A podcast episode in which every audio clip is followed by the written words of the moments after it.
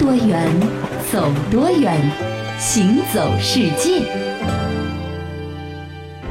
行走世界，大家好，我是一轮。各位好，我是贾云。现在啊，丝袜呢是女孩子的标配，是。但是其实大家不知道的是，在一九三七年尼龙丝织技术发明之前，很长一段时间啊，穿袜子是欧洲贵族男人们的专利。是的，一直到了尼龙丝织技术的发明，才为万千爱美女性是缔造了丝袜。嗯，在此之前啊，这男人穿袜子可是阶级身份的象征。行走小百科。西方最早的袜子要追溯到古埃及时期，当时的人们用皮革、麻或者毛纺织物缝制成绑腿，这个呢是西方服饰发展史上接近袜子的最早形态。然而呢，这种早期的袜子，直到几千年之后，才由欧洲的十字军改造成为一种全新的腿部装束。这种装束呢，被称之为叫肖丝，它这个形态是介于连裤袜和吊带袜之间的。一般啊是由羊毛或者其他的毛质缝制而成，从脚部一直包裹到大腿的根部。后来啊，消失从军队流传出来，被赋予了装饰功能，就成为了中世纪男性装束转型的重要角色。在哥特时代的后期啊，欧洲最流行的男装打扮呢是短上衣、连裤袜，再加上尖头鞋。嗯，怎么感觉像现在的女孩子一样？是啊。虽然说早期的连裤袜的外观设计呢都比较的朴素，但是也是当时最潮的哥特 style 了。嗯啊，如今的芭蕾舞剧中男演员的装束表现呢，就是这个时期的一个意识的风尚，延续到了现在。那么到了十六世纪啊，西班牙人进一步的将连裤袜分离为上下两部分。嗯，上半部分呢进化成了紧身裤，而下半部分呢就发展为了后来风靡欧洲各国王室的长筒袜。是啊。到了一五八九年的时候，英国发明家威廉里呢发明了一种针织机，极大的便利了长筒袜的生产。那经过工艺上的多次升级，长筒袜的材质也从早期的毛质发展成为丝绸。那由于这丝绸是很昂贵的，甚至还要从东方去进口，嗯，所以说这种丝织的长筒袜呢，主要是在上流社会流行的。当时的长筒袜的颜色呢，以红色、橙色、紫色为上品。后来呢，也流行过一些杂色，就是各种鲜艳亮丽的色调呢混合在一起，这感觉呢就好像啊不小心打翻了调色盘。而到了十七世纪的时候啊，服饰界的华美之风是有增无减。嗯，此时的欧洲贵族男子的标准打扮呢是蓬松的灯笼短裤，装饰着蕾丝和蝴蝶结的长筒丝袜，尖头高跟鞋，更女性化了，更娘了啊！在巴洛克时期呢，装饰越浮夸，身份呢就越尊贵。嗯，所以啊，说到这里呢，就要提一下巴洛克时期的潮流教主法国国王路易十四。哎，在路易十四的每一幅画像当中，几乎都能够看到一套全新的夏装装束，花色是极为的艳丽，尽显皇室奢华。那么据说啊，长筒袜搭配高跟鞋的时尚呢，就是从潮流教主路易十四开始的。是的，那直到十八世纪啊，这法国资产阶级大革命之后，欧洲皇室呢逐渐开始衰落，华丽服饰呢一夜间可以说是销声匿迹，而平民阶层的简便服饰呢就成为了主流了。这个时候呢，长裤就完全取代了灯笼裤和长筒丝袜的搭配，成为男服夏装的一个固定款式，就没那么浮夸了。是的，那么到了一战结束之后啊，女性解放呢成为了欧洲社会的一个热点。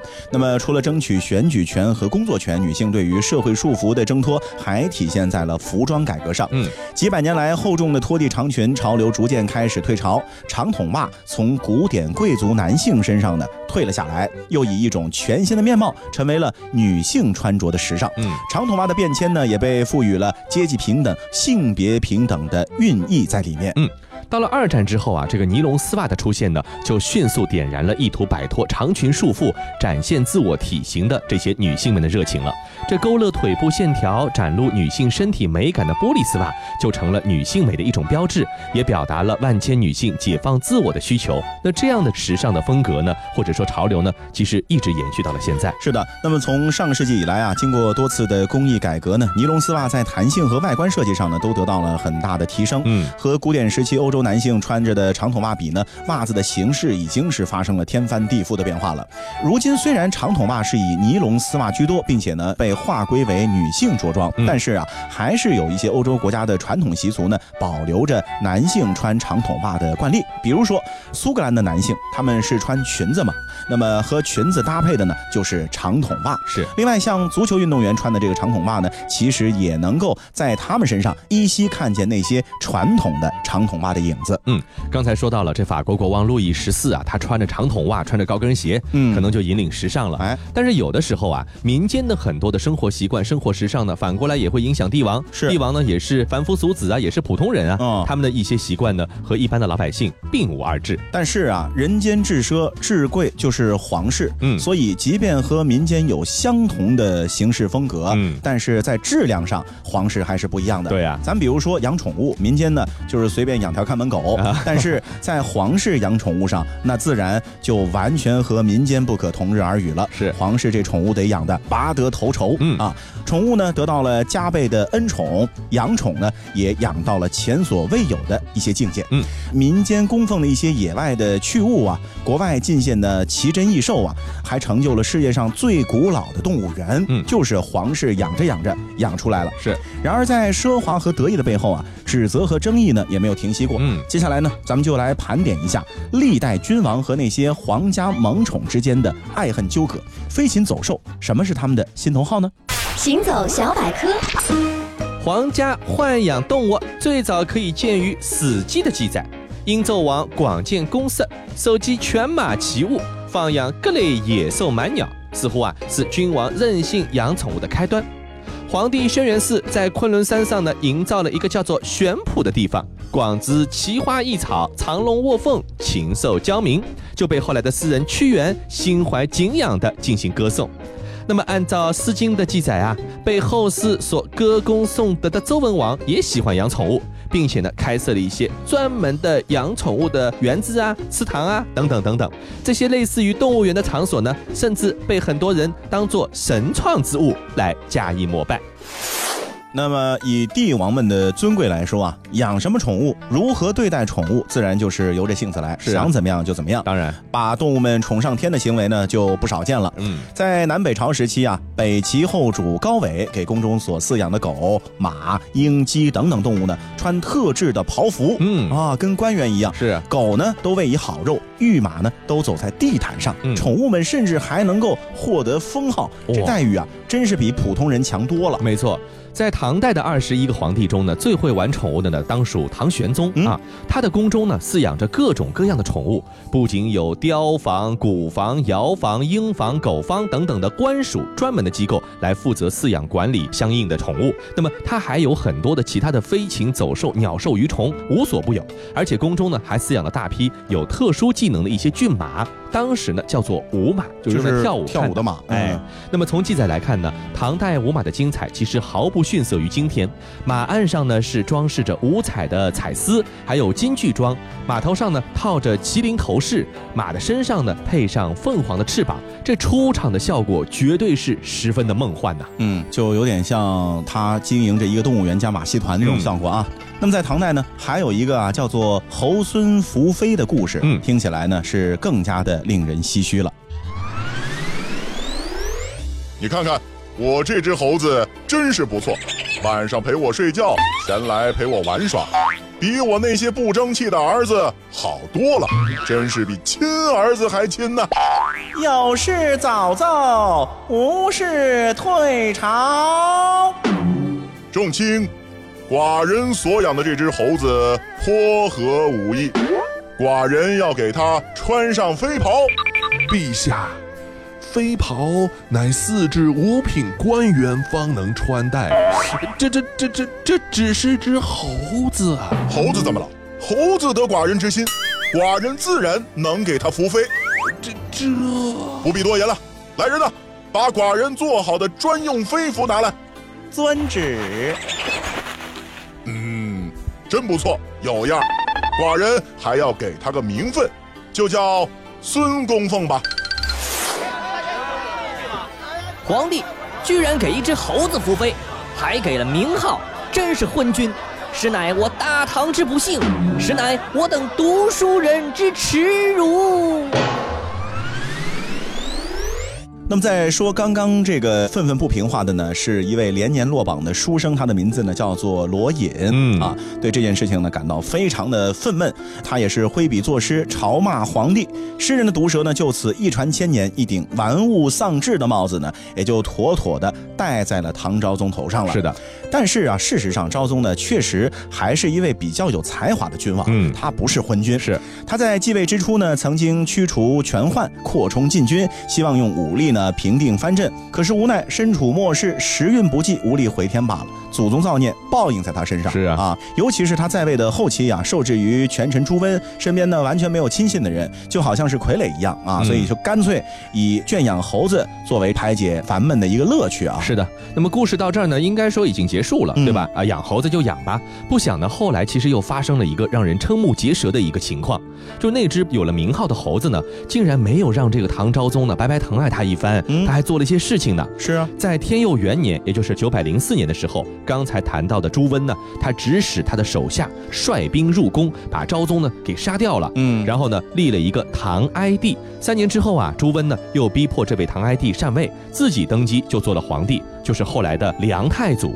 那么前朝一干大臣呢，只能继续臣服于这位梁太祖了。是的，但是啊，这不知道梁太祖是怎么想的。嗯某日临朝的时候呢，在接见众位群臣的时候，居然让人把打扮一新的唐昭帝的孙公奉嗯牵到殿前来了。是啊孙公奉活得挺久啊。啊，谁知道啊，这只颇通人性的猴子是一点都不领情，嗯竟然当场是扯掉了官服和官帽，嗯神情呢是非常的激愤。不仅如此，在奔走豪气了一番之后啊，这孙公奉还三番五次做事要扑向这个朱温，嗯可能是知道仇人来了啊。是的，大惊失色之下，这恼羞成怒的朱温呢，是当即下令把这个猴子拖出去杀了。结果呢，成全了一只异猴。倒是那些啊，这个两朝为臣的官员们是面面相觑，哭笑不得。嗯哎，自己的这忠诚好像还不如一只猴子啊。是啊，而且这只猴子呢，确实也是在关键场合呢，是为它原来的主人呢，好好的耀武扬威了一把。我不禁那段过往，泯灭了解破光芒。那一滴离别的泪，灼烧着我的胸膛。爱在天地中流转，一颗心为谁奔忙？四海八荒，身在何方？岁月该如何安放？听风声在沙沙作响，敲打着谁的惆怅。思念在一瞬间生长，才忘了夜多漫长。掌心的泪，我到滚烫，只愿为你三生痴狂。落花满天，又闻清香，与你天地间徜徉。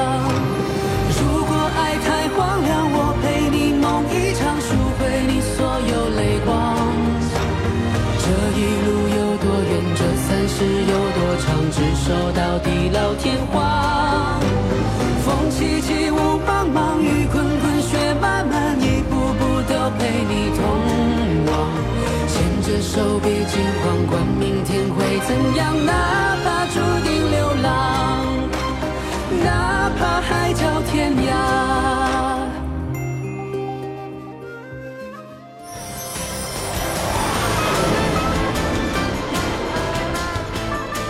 多远，走多远，行走世界。英国诗人科勒律治在他1798年的名作《古舟词咏》中，写下了信天翁在西方文化中的地位。At length did cross the albatross. Thorough the fog it came, as if it had been a Christian soul. We hailed it in God's name. 远来兮，信天翁，穿云雾若游魂。舞众人皆狂喜，呼比鸟以神明。欢迎回到行走世界，我是贾云。我是一轮，有些动物呢是可以被豢养的，当做宠物啊，没什么关系。哎但是有些动物呢，你关不住，它的一生呢都是要漂泊，都是要行走的。比如咱们刚刚说的这个信天翁就是这样，哎是啊，漂泊信天翁呢是足以让每一个出海的人心中敬畏的一种鸟儿。嗯，在环绕着南大西洋的西风带，帆船时代著名的狂暴的五十度和尖叫的六十度，信天翁们却可以以优雅的姿势在浪峰之间盘旋，一会儿是迅速接近船尾，刹那间又是离船而去，消失在分不出海雾和浪头界限的天际，真是像神鸟一样的存在。嗯，世界真奇妙。生活在西风带的漂泊信天翁，拥有让人羡慕的现生鸟类最大翼展，以及写入基因的高效滑翔本领。漂泊信天翁的平均翼展为三点一米，曾有记录的最大翼展甚至有三点七米。驾驭着西风的漂泊信天翁，也能每天轻松飞行九百公里，速度可达每小时八十五公里。漂泊信天翁呢，它粉红色的喙上有两个细小的管状鼻孔，那这两根管道呢，有类似战斗机空速管这样的功能。内部的神经呢，可以灵敏地察觉到气压和风向的变化，从而让这个信天翁的大脑能够及时的来调整飞行的姿态。什么？你们在研究我飞行时的空气动力学？我根本不需要考虑这么多，我的身体就是一架全自动滑翔机，我可以随时随地进入巡航模式，自如地控制身体的一切运动，是我的本能，才不用脑子呢。因为对风的巧妙利用啊，所以漂泊信天翁呢是这颗星球上能以最舒服的姿态停留在空中的一个物种。有研究者测量了从印度洋南部的克罗泽群岛起飞的漂泊性天翁的心率，可以看到，在飞了一个多小时之后啊，这只漂泊性天翁的心率呢就可以降到和它之前趴在陆地上停歇的时候那样的一个水平。你看看你们造的破飞机，费这么多油不说，还要发出这么大的声音，真是笨死了。漂泊性天翁呢不需要饮用淡水，它所摄取的所有的水呢，其实都来自于它们的食物。当然呢，它们也不可避免的会摄入许多的海盐。因此呢，为了排出这些额外的盐分，信天翁呢和很多的海鸟的头部都有开口于鼻腔的一个腺体，叫做盐腺。所以说，它们的鼻孔的体积呢，就比一般的鸟类要大出很多。干嘛了？干嘛了？人家只是为了排盐的需要，鼻子才这么大，又不是在感冒流鼻涕了，鼻子里出来的都是盐。因为每天的飞行时间非常长，因此呢，科学家们相信他们能够在飞行过程中，左右两半的大脑呢可以轮流的来进行睡眠休息，像游泳中的鲸类那样。那么现在啊，通过微型的脑电图设备和 GPS 的追踪，研究者们呢能够真正的测量出了漂泊性天翁睡眠的情况。我要是晚上累了，就停落在海面上睡觉。哎呀呀，这可是个惊天大秘密，怎么被你们发现了？所以说，这个漂泊信天翁啊，每天能够飞很长的时间、很久的距离，但是呢，它们还是要睡觉的啊。嗯，所以就是在运动中连带着休息了。哎，是。那么另外呢，漂泊信天翁啊，作为鸟来说，它们的寿命也非常的长，是野外能够到六十多岁。嗯，通常呢要在十一岁以上才开始繁殖。嗯，一般八岁的漂泊信天翁呢，开始回到自己出生的岛屿练习营巢和求偶。漂泊信天翁的求偶仪式啊，包括一系列的仰头鸣叫和挥翅舞蹈的动作，嗯并且呢，每一对都是不尽相同。最终通过几年的磨合，一对漂泊信天翁伴侣呢，确定关系之后就终身不变了。嗯只有接连几年的繁殖失败，才会导致少见的离婚现象。没错，所以说他们谈恋爱的过程也挺长的啊。哎这南半球的初夏的时候呢，婚后的漂泊信天翁呢就会产下一枚大约十厘米长的蛋，夫妻俩呢是要轮流孵化，那么时间呢也挺长，要十一周。嗯，这个十一周之后呢，小信天翁呢才会破破壳而出。那来自父母的高油量的食物呢，很快就会让这些白色的小绒球迅速的长大。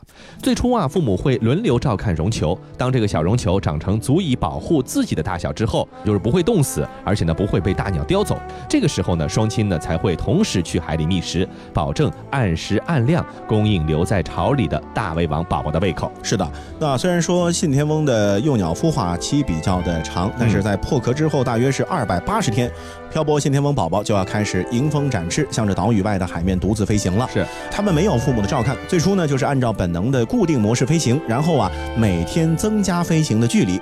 他们的父母呢，也许会在最后一次回来喂食的时候发现，哦，宝宝已经飞走了、哦啊。那么因为离巢、孵蛋和育雏加起来超过了一年时间啊，所以漂泊信天翁两年才会繁殖一只后代，嗯并不一定成功，而且没错所以他们的这个繁殖效率并不算太高。是的，所以说呢，我们人类啊，其实对这个信天翁这种鸟呢了解实在太少，因为它们活动的地方呢，基本上都是少有人出现的。嗯，而保护工作呢，就显得更加的艰巨了。目前啊，信天翁科的全部二十多个类别都处在国际濒危物种的红色名录上。漂泊信天翁在他们的大本营之一，也就是南极的南乔治亚，二零零四年到二零一五年十一年间繁殖的种群数量就下降了百分之十九。哎呀，说到这儿啊，我都开始有点羡慕信天翁了。嗯就是他们那种自由自在的，可以去各种各样想去的环境周游。对啊，这真是一种非常美妙的体验。嗯，不过咱们呢，当然没有翅膀了，所以只能坐着飞机去那些广袤纯净的自然环境，看一看当地得天独厚的地理条件。嗯那我们就带大家去一座在波罗的海沿岸的城市。嗯，它也是整个波罗的海沿岸非常重要的一座中心城市。嗯它的名字叫做李家。嗯，这个李家在哪里呢？它在拉脱维亚。八百多年的曲折历史呢，是给李家留下了风格多样的建筑和丰富多元的文化。作为当之无愧的欧洲文化重要地标之一啊，李家呢也绝对是值得你坐着飞机去特地探访一番的。嗯，那么关于李家这座城市的起源呢，还有一个神奇的传说。我是大块头克里斯多夫，我身高力壮，免费背人渡河。哎，克里斯多夫你好啊！哎，你把我的孙子背过河行吗？没问题。咦，这孩子怎么变得越来越重？哦呦呦，哦呦呦！哎呀妈呀，总算到了，累死我了，我得睡一会儿。嗯嗯，咦，孩子呢？怎么孩子没了，却有一大盒黄金？原来，难道是神仙的儿子？大块头克里斯多夫死后，人们便用这些黄金建造了最初的李家。那现如今啊，这个神话故事里的克里斯多夫带着孩子跨越的道加瓦河和一条狭窄的城市运河呢，是把李家一分为三啊，嗯分别是老城、新城和旧城。走进老城啊，几乎所有的游客呢都会努力仰头找寻黑猫。嗯，城中心一座高楼的双塔尖上各有一只翘尾躬身的猫咪雕塑。嗯那么这个呢，在将黑猫定义为不祥之兆的欧洲啊，是极为少见的，嗯所以就特别的新鲜。是，那为什么李家会有这样的一个黑猫的雕塑呢？其实猫屋的主人呢是富有的拉脱维亚的商人，被当地的商会大吉尔特拒绝加入之后呢，他就非常的不满，于是啊，在商会对面呢建造了这幢高楼，在楼顶的塔尖上呢放置了一对黑猫的雕塑，还故意让这个黑猫的屁股呢对着这个商会来表达不满的情绪。啊后来通过法庭呢，他们解决了争端，但是呢，这个猫屋还是保留了下来。只是呢，哎，它也挺好的，就把这个猫的屁股的方向呢调转个个头，把这个猫头给对着商会，这样的话就稍微好一点了，是对吧？此外呢，老城里还有不少的屋顶上呢，其实不站着猫，站着一只金光闪闪的大公鸡，它们呢是李家这个城市的又一个独特标志。当地人非常相信，说这个公鸡能够驱魔辟邪，所以自古以来就是他们的吉祥标志。对，那么除了建筑之外啊，李家中央市场呢是欧洲规模最大的现代化集市，嗯，有鱼类、肉类、奶制品、生活用品、农产品各类的销售大厅。嗯，大厅外呢也是人潮涌动，新鲜的水果蔬菜、千奇百怪的土特产、实惠多样的廉价服装，还有各种鲜花呢是一应俱全。嗯，这里啊是全天营业的，晚上呢会提供摊位给小规模经营的农户，让他们呢有机会直销自己的农产品。是，想了解和品尝当地人的日常饮食啊，中央市场绝对是你旅游的不二之选。嗯，这拉脱维亚的人呢，是向来对铁路旅行是情有独钟的。在十九世纪三十年代，火车就带着游客驶往了夏日的森林和湖泊，通往莫斯科甚至北京的线路呢，更是让李家人士心向远方。这李家呢，有一座废弃的火车站，如今呢被改建为了拉脱维亚铁道历史博物馆。在室内展区保存了大量的珍贵的历史资料，不仅能够了解拉脱维亚的铁路发展史，还可以控制模拟的铁道信号系统，甚至呢，在仿古站台还能够买一张车票。眼下，铁路部门正在计划恢复一些怀旧风格的老式列车。到时候呢，可能就和穿着仿古制服的列车员一起，华华丽丽的向波罗的海之滨驶去了。嗯，最后啊，这个拉脱维亚人和咱们有点像，嗯家庭观念都很强，是追求生活的品质和情趣。每年开学日的一大早啊，李家街头呢就会随处可见打扮的漂漂亮亮的孩子们，手捧各色鲜花走向学校，父母呢也大多是盛装随行，就好像是节日一样的，在学校门口是合影留念啊。嗯这场面的温馨呢，也是让很多的人无不动容的。嗯，那如果说你想看到这这样的一幕情景的话呢，秋天九月份去就是一个不错的选择了。好了，以上呢就是这一期的行走世界的全部内容。我是贾云，我是一轮。欢迎下次继续关注。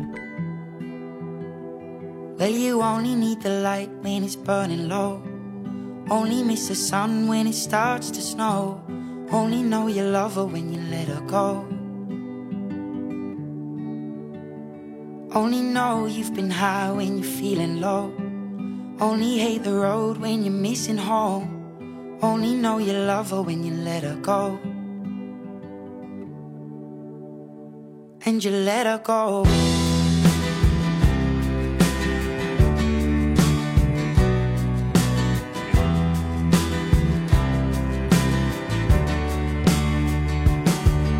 Staring at the bottom of your glass, hoping one day you'll make a dream last. But dreams come slow and they go so fast. You see it when you close your eyes. Maybe one day you'll understand why everything you touch surely dies. But you only need the light when it's burning low. Only miss the sun when it starts to snow. Only know you love her when you let her go. Been high when you're feeling low. Only hate the road when you're missing home. Only know you love her when you let her go. Staring at the ceiling in the dark. Same old empty feeling in your heart. Cause love comes slow and it goes so fast. Will you see her when you fall asleep? But never to touch and never to keep. Cause you loved her too much and you dive too deep. Where you only need the light when it's burning low. Only miss the sun when it starts to snow. Only know you love her when you let her go. Only know you've been high when you're feeling low. Only hate the road when you're missing home.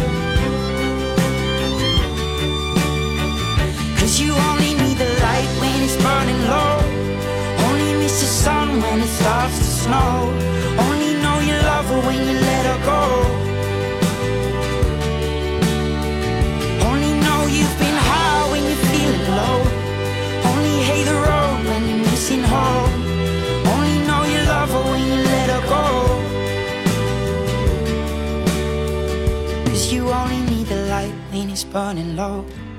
Only miss the sun when it starts to snow.